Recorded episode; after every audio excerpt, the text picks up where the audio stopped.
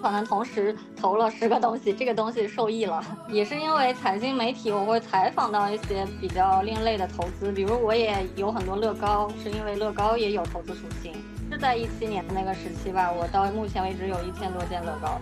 那那数字货币也是因为一七年买了，然后突然有一天发现，哦，我的账户里余额这么多了，那那我就知道它这个东西是能让我赚钱的，才会去研究。那这两天刚那个算命大师跟我说，只要我二零二七年之前不挂掉的话，我就是个大佬。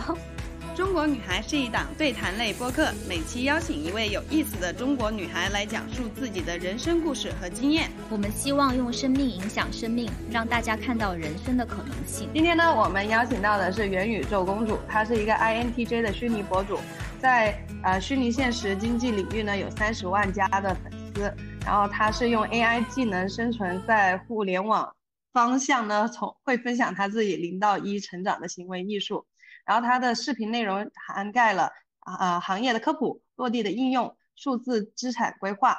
然后在二零二二年的六月份，他出版了 Web 三点零的漫游指南。在今年的五月呢，他也完成了个人的 AGI 的训练，赋予元宇宙公主这个 IP 的最强大脑，落地粉丝经济的领域。那我们今天非常开心邀请到元宇宙公主，请公主来自我介绍一下吧，欢迎。好，Hello，Hello，啊，感谢三弟的邀请，那就先跟大家做个自我介绍啊，我是那个从二零二三年三月开始正式去做了我这个 IP，然后截止到目前为止是有全网三十万粉，因为我在十七个平台都同步去做，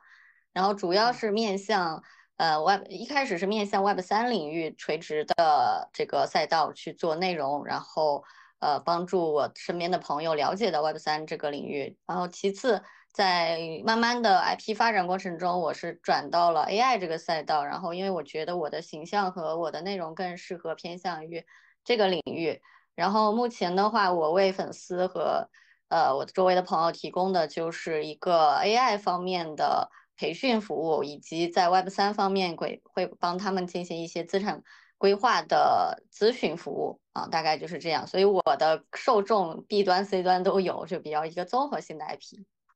嗯，理解。呃，我上次跟你很简短的聊过一个呃一个小时的天嘛，然后当时就呃听到你说，其实你很早就开始做自媒体这一方面，好像是早到一七年，对吗？对。对，那你可以多讲讲，就是你开始做自媒体博主这个契机是什么吗？嗯，一开始没有自己的想法，完全是就按部就班的毕业去上班，然后突然有一天领导说你写东西还不错，要不我投你去做个自媒体，然后帮你介绍合伙人，然后就一下就改变了我的人生轨迹，基本就是在一个毫毫无想法的情况下，大概就是获得了这样一个贵人和机会。那就在可能呃我自己没有明确我的优势的情况下，有长辈帮我去领了路。那个在这方面，我觉得可能运气成分占大一点。那在这之后，可能就是站上了整个自媒体的一个红利期，然后慢慢的就是在顺势增长的过程中，也积累了一小笔财富。然后再到二零二一年的时候，进入一个短视频爆发的阶段。我就从之前的文字媒体退出来之后，去做了自己的一个视频频道。那当时也属于是自己呃真人去做，但是后来觉得这种千篇一律，所有人都在做同质化内容又比较多的情况下，我还是希望利用我之前的经验和技能，做一些另辟蹊径的事情，做一些独特的、与众不同的、跟别人不一样的事，所以就选择了把自己扮演成一个。虚拟人，然后这个虚拟人是我从零到一去脱离过去的人脉资源，或者是呃这个这个经历，完全打造的一个新的人设。然后希望就是看看能不能通过这个新的人设，只做内容就能在这个社会呃挤出一个位置，然后同时也能获得大家的认可。对，就这个过程。你文字。当时就最早的自媒体是依赖于文字层面对吧？像公众号那种是吗？对，就是公众号。写的是什么方向的内容啊？嗯，商业泛财经。哦，OK，然后就跨度到视频的时候也是讲商业泛财经。呃，跨到视频的时候是真人露面做一些生活方式的视频。就是它重点在于可能需要我的视角来记录生活，然后我的手法来剪辑，所以呈现的就是，比如说呃呃一百个人都在讲我一个月一万块钱怎么花没的，但是从我的视角向下讲出来的可能就跟其他人不一样，然后用我的剪辑手法，所以它可能区别就在于这儿，所以是一种呃个人视角下的生活方式 vlog 这种。哦，那你怎么去选择这种像泛财经到你刚刚说大家一个一万块钱如何生活，像这种主题，你是怎么去找到这种主题的呀？呃，我没有在刻意去找，只是我今天发生了什么我就记录下来。其实有点像流水账吧，但是会慢慢的去把流水账找到中间一个我认为我作为观众会爱看的点，然后把它放大去记录。哦，所以你没有刻意说去找一个风口的，你更多是顺势而为，自己发生了什么东西，当然你也在风口之下，所以你每天经历的东西记录下来就是算风口了。对，因为做媒体记者这块，其实本身就是在行业的一线，所以他可能想看一些东西的时候，去找这个行业内的专家，就有点像记者这样一个存在。那这个记者每天所经历的事情，本身就是。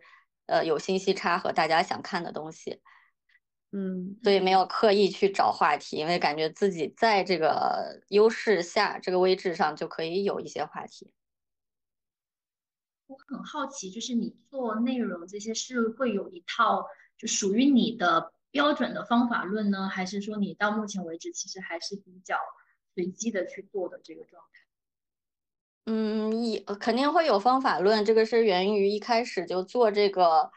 赛道会积累一些经验，那慢慢的它潜移默化会形成一个我不需要刻意就会呃得心应手的东西。但是呃，同时我是希望呃做一些我自己个人特色的东西，并不需要去完全依赖于一个方法论找爆款或者是呃找流量的这样一个东西，因为这种东西。呃，虽然说是有效，但是多了之后物极必反嘛，就是很多人，呃，你也看到现在短期内起一个爆款账号，只要通过事件营销就可以，但是事件营销到一定的程度也会说反噬，嗯，觉得这个过度炒作呀，或者是呃观众审美疲劳呀之类的都会有。但是说建立自己个人特色是一个细水长流的事情，我会更愿意去做这个事儿。嗯嗯，非常同意你。你刚刚也说想做一个更带自己风格一点、别树一帜的、让别人记得的东西，那就是回到你这个元宇宙公主这个 IP 上面。像你，我看了你元宇宙公主里面的那些视频嘛，都是教别人如何用 AI 工具去，呃，首先怎么使用，然后到如何去变钱、变现，甚至是这个呃层面。然后你也提及到，也希望普及大家去使用这些 AI 工具，嗯。我看到你还提到一个很重要的点，就是你希望用自己打造这个 AI 创作者的案例。嗯，你可以介绍介绍一下这个 AI 创作者是什么意思吗？嗯，好呀，就是从三个方面吧。首先，我呃，可能在别人的视角觉得是我在教别人，有可能在我的视角就是我在记日记，我在教自己。因为你教的过程就是最好的学习过程，所以我每产出一条视频，我自己就会对这个套。这条 SOP 很熟悉，那一个是我教会了自己，第二就是，呃，我把自己作为案例做出来以后，大家一看我就知道，哦，这个人就是元宇宙的长相，这个人就是一个 AI 的博主，呃，他他用的 AI 技术做形象，用的 AI 的技术做内容，那我就不需要过度的费口舌去给他解释了。然后我说我哪天要卖自己。卖一个东西，卖我的教程也好，卖我的课程也好，时候他看见我，他就知道我是做过这个东西，我是拿到结果的，我不是信口拈来、空穴来风的去告诉他我要我即将做什么，而是我已经做出来什么了，我才教你。那就是意味着我踩过的坑你就不需要再踩了，我的经验你直接花钱我就传授给你，毫无保留的就这样子。我是鼓励大家过来模仿我或者抄袭我都没问题，就这样，嗯，然后。嗯，然后还有一个就是，如果 AI 创作，呃，其实意味着就是 AI 已经是个降本增效的工具了。它未来可能会替代公司的模式，每个人都是一个营销团队，一个人就可以做十个人的事儿。啊，一个人就可以在一天内完成一星期内做的事儿。那其实，呃，这样子的话，人类的很大一部分时间就能拿出来专注于自己的生活和，呃，就是成长，就不需要再像机器一样九九六去卷了。嗯嗯嗯，明白。嗯，所以我也很好奇，就是你现在做这个 IP 是大概什么样一个团队在在操作？因为我们身边其实也有很多那种很有想法，然后也很多可以输出的内容，他们其实也就是想说尝试做自媒体，但他们可能比较担忧一个点，就是说，哎，是不是我需要养一个团队啊，或者是我是不是需要一个小的工作室去做，就没有办法依靠一个人去做？就这方面也想听你分享一下。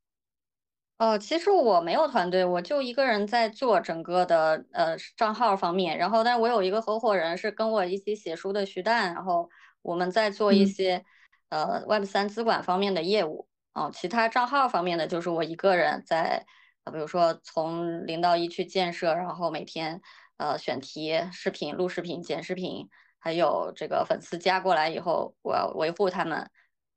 对，就都是一个人在做，文案都是你出，啊，对，嗯，我上次跟他聊到，就是粉丝加到他会加到他一个 AI 账号。呃，会加到他本人，但是会问一些问题的话，会那个 AI 去回答嘛？我记得。呃，其实是这样，就是那个是我今年五月，就是刚刚你介绍时候的那个工具，但一开始就我需要在公寓展示内容，同时我留下我的个人联系方式，他会加到我微信嘛？那就是公寓导私域的一个过程。他在我的微信上已经有有有快九千多个好友，都是通过。我公寓看到我的视频账号的内容，然后加过来的，嗯，所以所以这九千多个人，我他每天发信息，可能我一睁眼就有，嗯，三五十条内容，我就需要依次去回复，然后同时他们内容里面可能有包含跟我想聊天、请教问题、张合作啊或者约见面之类的等等都有，所以可能处理这些 social 关系也会占我一大部分精力，因为这部分就涉及到去变现嘛。嗯，然后那我我没有精力的情况下，我就用了 AI 技术，我找了一个团队帮我开发了 AI 分身，然后这个分身它就是，呃，放在微信这个这个这个载体里面的一个 GPT 四加 Mid Journey 的呃 API 接口，就是说我们不需要再翻墙注册账号，就可以只在微信里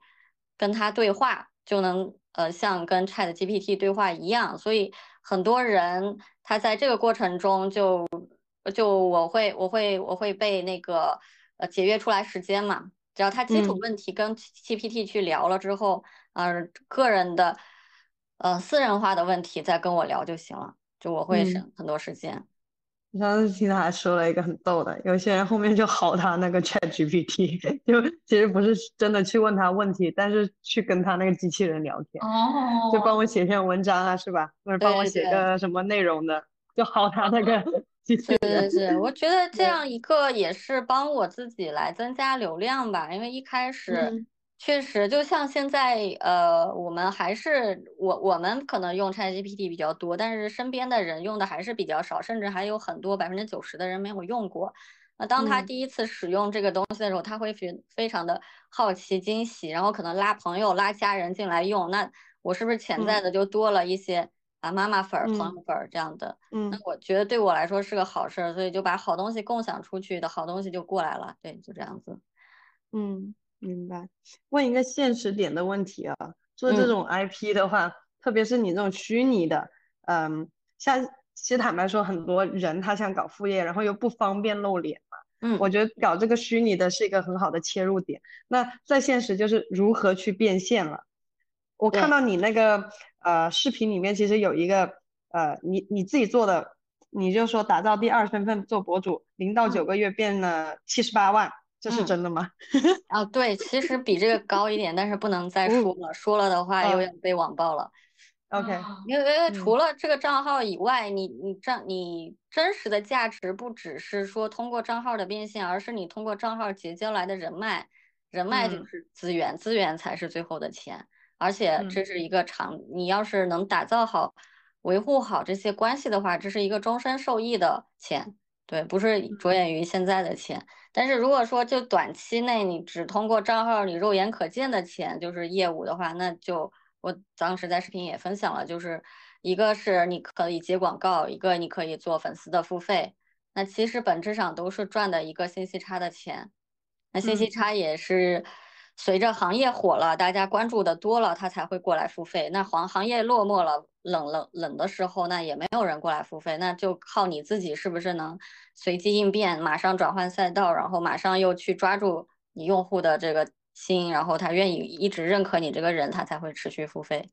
所以短期的钱就是通过账号变现的，但是长期，因为我又每天在私域里，每天都要至少发一到两条朋友圈。我会把我看到的第一时间同步给朋友圈这九千多个人看到。那他其实，在加了我一年、两年、三年之后，他就会认认可我这个人，知道我什么样的，他就在跟我产生交易，为我付费的时候也不会犹豫，就这样子。因为本身这个赛道，我选择它也是基于他这些人的认知比较靠前，他的嗯嗯。本身学历也比较高，然后财富力也比较强，所以他在消费的时候，他是一个。呃，不会说精打细算，而是他知道这个价值在哪里，他就会愿意为你付费。他不是那么小气的人，所以 稍微付费力是比较强的。那你长期跟他们建立关系，大家都在同一认知、同一水平线上，那就能共同进步啊，共同富裕。嗯，明白。最后挣的是信任和认知的钱。对对，嗯，那你可以也说说什么样的人，如果。他真的也想做这种 AI 创作者，什么样的人会比较适合？就是也也提防一些他可能心里痒痒的，他想做，但是你可能劝诫一下，看哪些人适合，哪些人不适合的，可以提早做一个区分。明白，就自媒体这个事儿是全所有人都可以做，全民都可以做的一件事儿。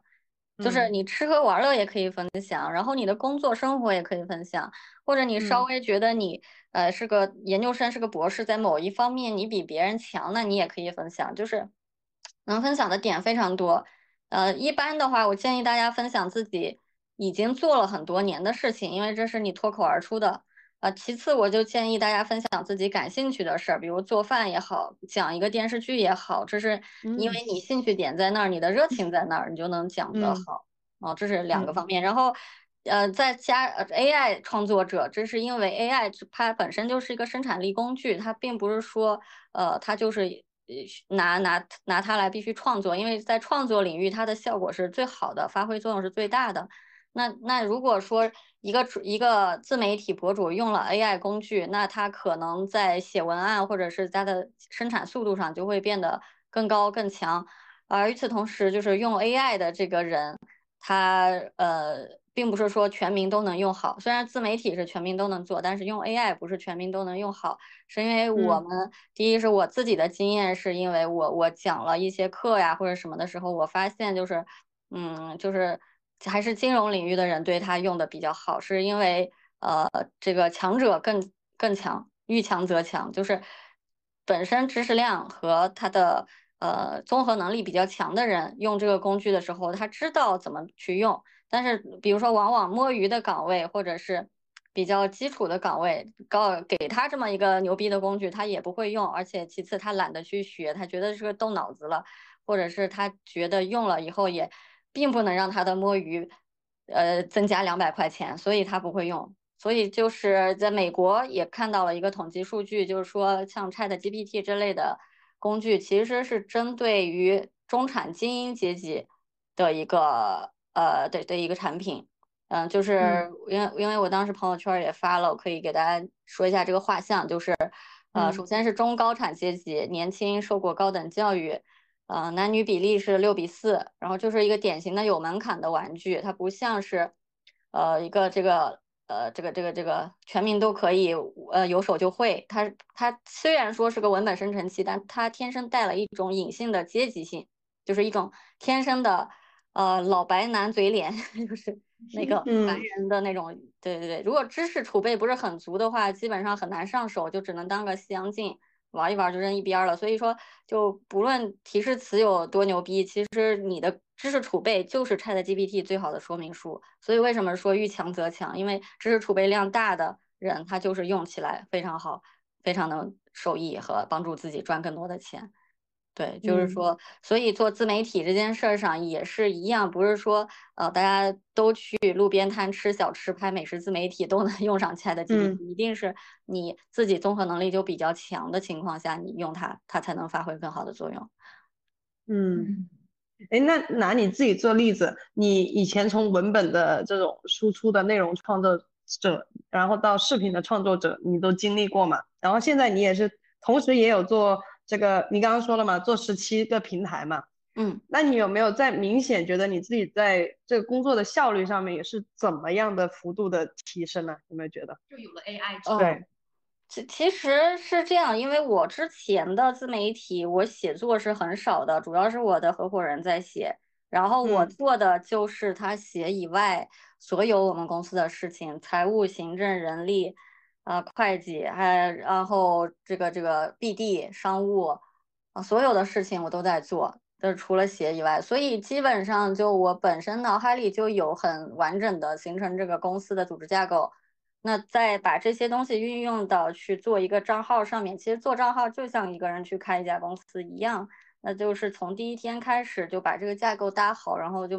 往里填东西，往下执行就就行了。所以，呃，我觉得 ChatGPT 不只是说帮我在文字上起作用，而是在任何一个呃公司部门的这个这个职责下都能帮我去起作用。就我可以拿 ChatGPT 去做报表，可以用它去分析报告，去啊、去去做一些粉丝互动的活动啊、节目啊，这些其实都可以用到。所以最终还是看你脑子里形成了一个什么东西，你把 ChatGPT 当自己的助理就好。对对，本质上其实还是要看这个博主或者这个内容创作者自己本身的风格。就我觉得有时候像博主吧，特别像抖音上面，其实很多内容我觉得他们是 copy 的，就博主之间是 copy 的，因为他要跟风嘛，跟最新的。但是呃，我最后买就愿意 follow 哪一个博主，是因为这个人的演绎风格更好，或者他的风格本身就是我喜欢的，他外貌或者是外貌就是我喜欢那个风格，我才 follow 他。所以本质上应该还是看这个博主个人长期的风格。对，你说的对。对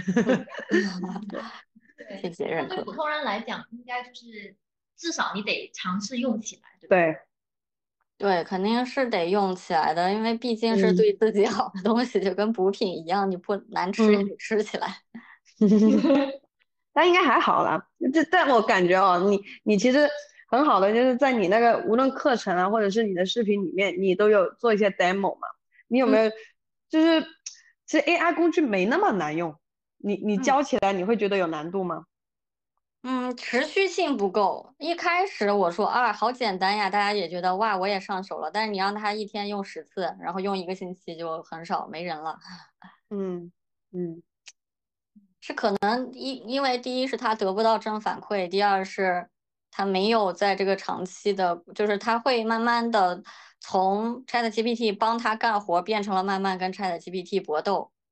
嗯，就是这样一个过程。因为我自己也会发现，比如像也不是光自己的原因吧，比如他变笨了这件事情，以前可能让他写个文章，我把提示词写好，一分钟就出来了。现在不行，现在得要五分钟一直调教，或者直接花了一个小时调教，那就慢慢的就变成了一个搏斗过程，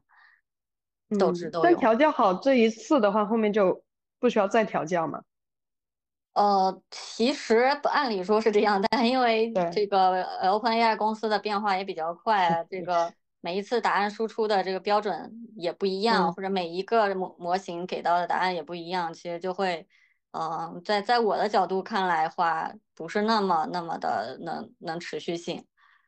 嗯，哎，那问一个再实在一点的问题，我想我很好奇，你是因为我觉得你的身份虽然是自媒体博主，但某程度也叫自由职业者嘛，对吧？就是你嗯时间都是自己安排，你是如何这么快速的去学习这些新知识？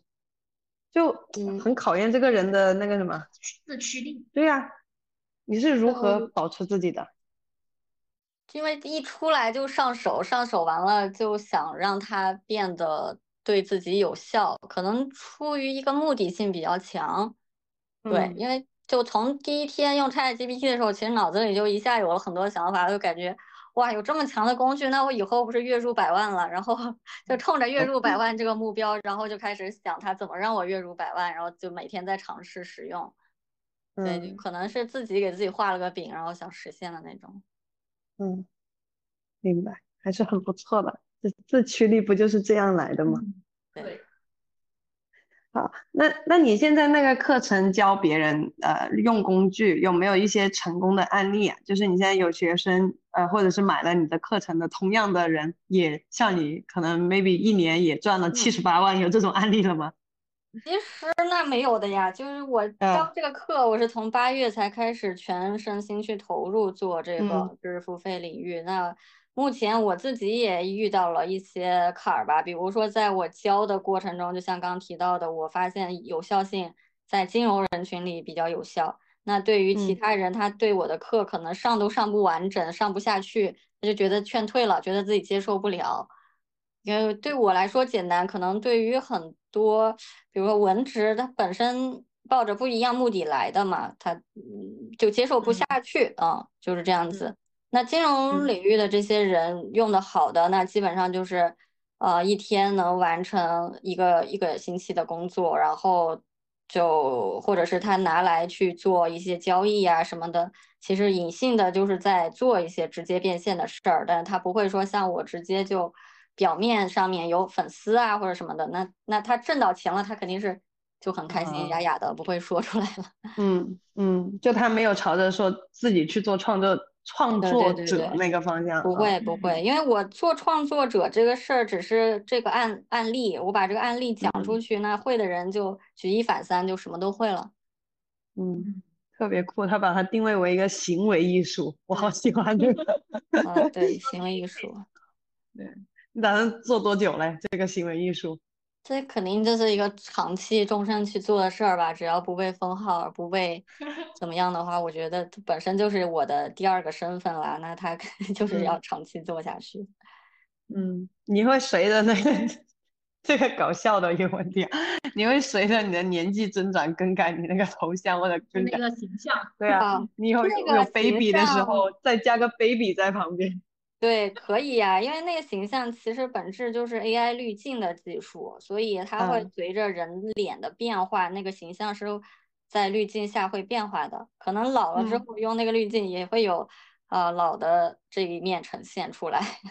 嗯，嗯大家听众可以去微信搜一下那个元元宇宙公主，对，就能看到她的那些谢。呃，对她的那些形象特别可爱，她有些背景在下着雪，然后有一些在飞船，有一些在宇宙，就特别有趣。蛮有意思。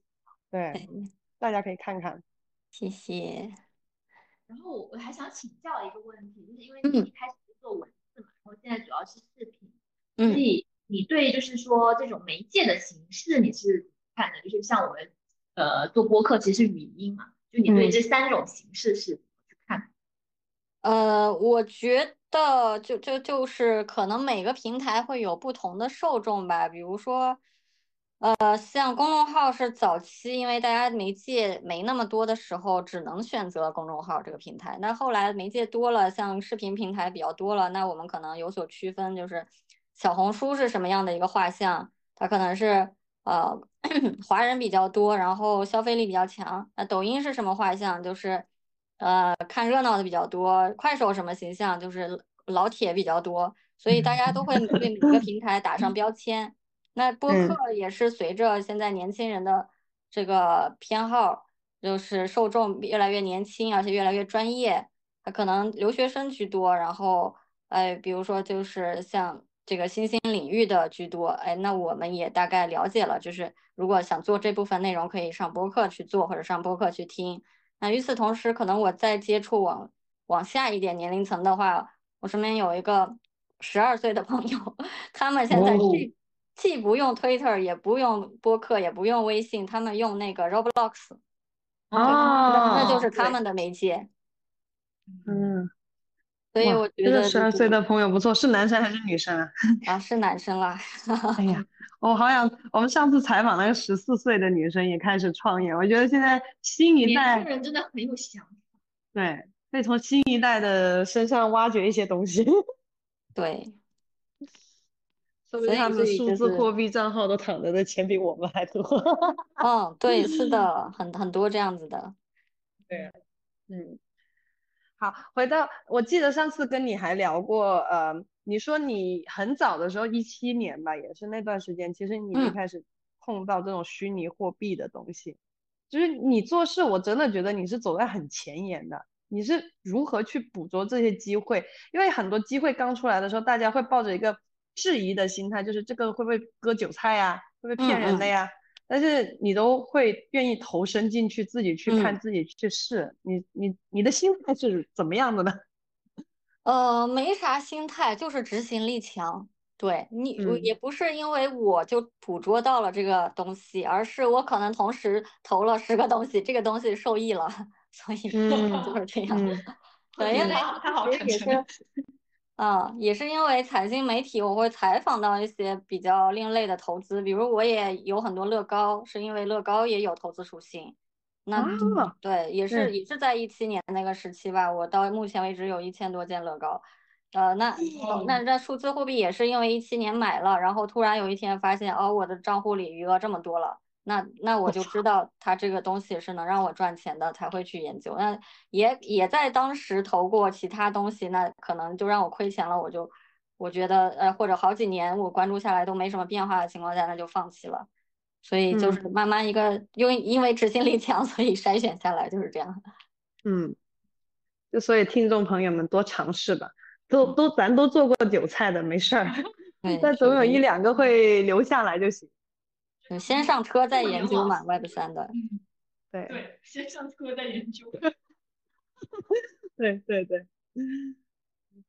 OK，那现在呃，你你来问力宏，力宏其实力宏他是一个投资人。当时我说要采访你的时候，他就说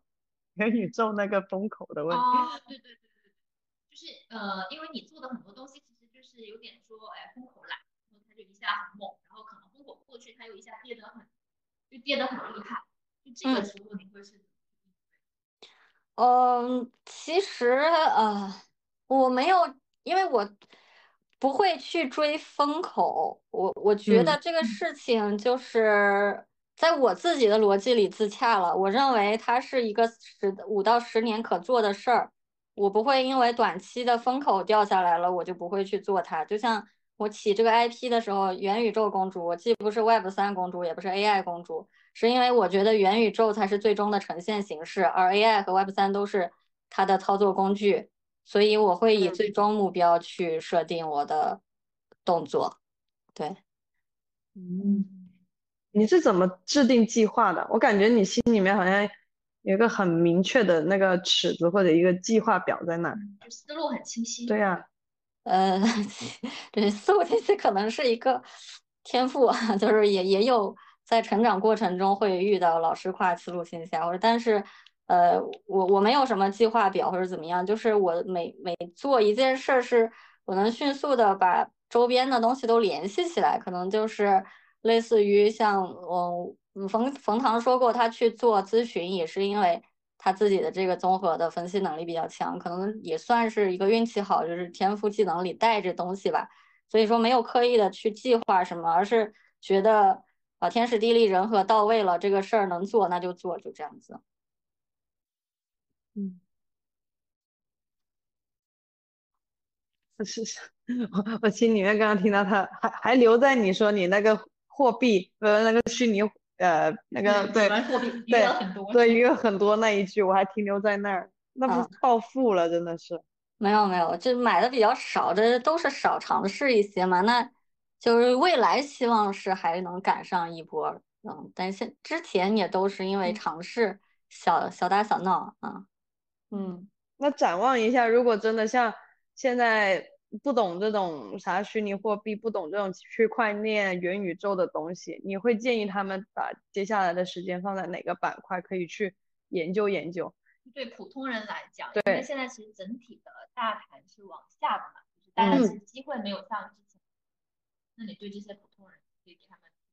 嗯，其实因为最近看了《繁花》那个电视剧，其实说一句很对，就是交易这个市场是。所有人都公平，就是每个人拿着交账户就能进去交易，那也是对所有人的一个最大不公平，就是专业的和不专业的都在同一个竞技场去竞争。所以其实 Web 三为啥说是对普通人来说最容易的翻身机会，就是它相对公平一点，在里面就是所有的大佬也是从零到一开始学，跟你的入场时间是一样的，你们的呃那个经验、技能点和这个这个这个资历都是一样的，所以没有像没有。差距太大的那种专业和不专业，你们都是不专业的，所以在不专业的场子里，大家一起竞争相对公平啊。然后也是因为入那个入场门槛比较低，而且 Web 三的叙事变化比较快，你今天学会这个再上车，可能上车以后这事儿就没了。所以大家都是，你只要这个这个社区文化嘛，所以 Web 三就是到社区文化，所以先加入一个社区去了解身边的人。去了解这个社区的性质，然后先从玩第一个开始，慢慢的就熟悉起来，去多进入多个社区开始参与，就总会有一个社区是跟你志同道合且跟你，呃气场相投、八字相投，然后就能让你致富。嗯嗯，或者就从关注元宇宙公主开始。对，谢谢谢谢。真，因为它的内容其实真的，呃，我觉得你的视频内容其实不算深的，还是挺基础的，而且你涉及的。呃，话题还是挺广泛的，像是我记得你有讲特斯拉呀，你有讲呃一些商业的，对商业的东西也讲，然后呃，做个虚拟人要多少钱呢？然后像皮卡现在最新的，他讲的东西也很新，然后时下的一些啊和女网红聊一块钱这种有趣的话题，他也是有的，就是很多元。所以如果对于科技就前沿的科技感兴趣的话，其实真的可以多关注一下。这个元宇宙公主的这个视频，对，好，哎，我还有个小问题，就是，嗯，你觉得如果一个企业现在，我不知道你有没有服务企业啊？你觉得企业他们在用 AI 工具的层面上，我觉得这个对中国的企业其实有点呃就拉扯的，因为我自己就是做 SaaS 工具，我们也做 AI 嘛，就是我平时去 pitch 这些。公司的时候呢，这些老板你跟他说降本增效吧，老板说好好好，真的去到员工的时候，就正如你刚刚说摸鱼，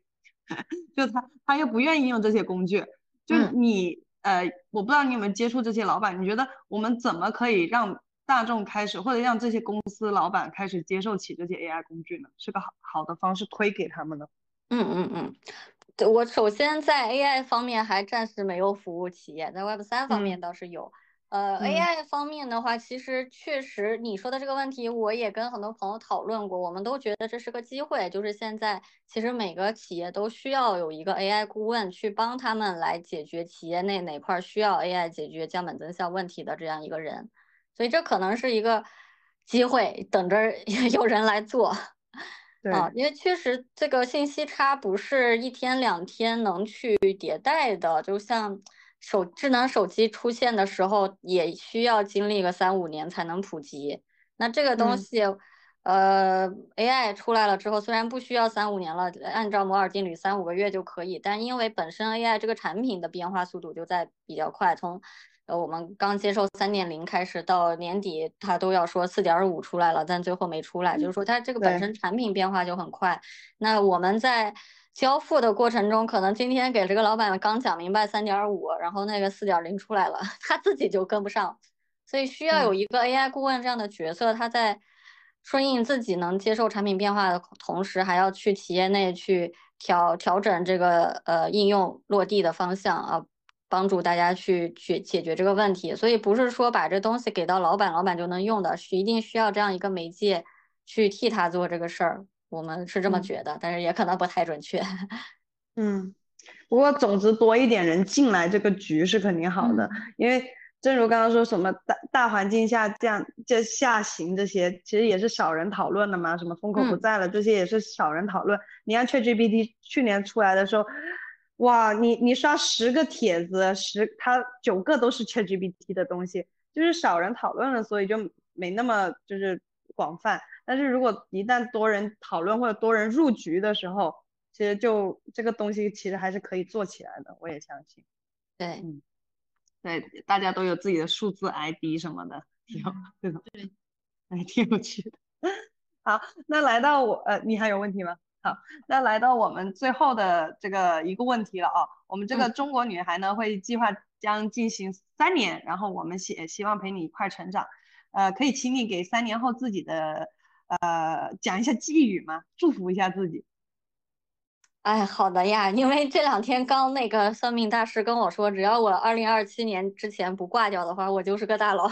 所以还是比较有信心，对自己这三年，然后先身体健康，呃，开开心心，正常的去做好我自己喜欢的事儿就行了。对我这三年没啥嗯那个目标，但是三年以后他说了嘛，这个嗯这个那个什么来着，大大运靠这个天嘛，就是嗯。所以我也不是特别担心，因为本身就在做自己喜欢的事情，只要把它做好，肯定会拿到结果的。对，顺势而为。好，nice。好，那我们今天的采访先到这样喽，谢谢你，公主。谢谢谢谢。祝你大吉大利，身体健康。祝中国女孩也大吉大利，然后一定会持续做下去，粉丝多多，啊，一起发财。好，来。中国女孩非常需要你的支持，订阅、点赞、评论、转发都会对我们特别有帮助哦。欢迎大家在 Show Notes 找到我们，添加我们的微信，与我们交流和共创。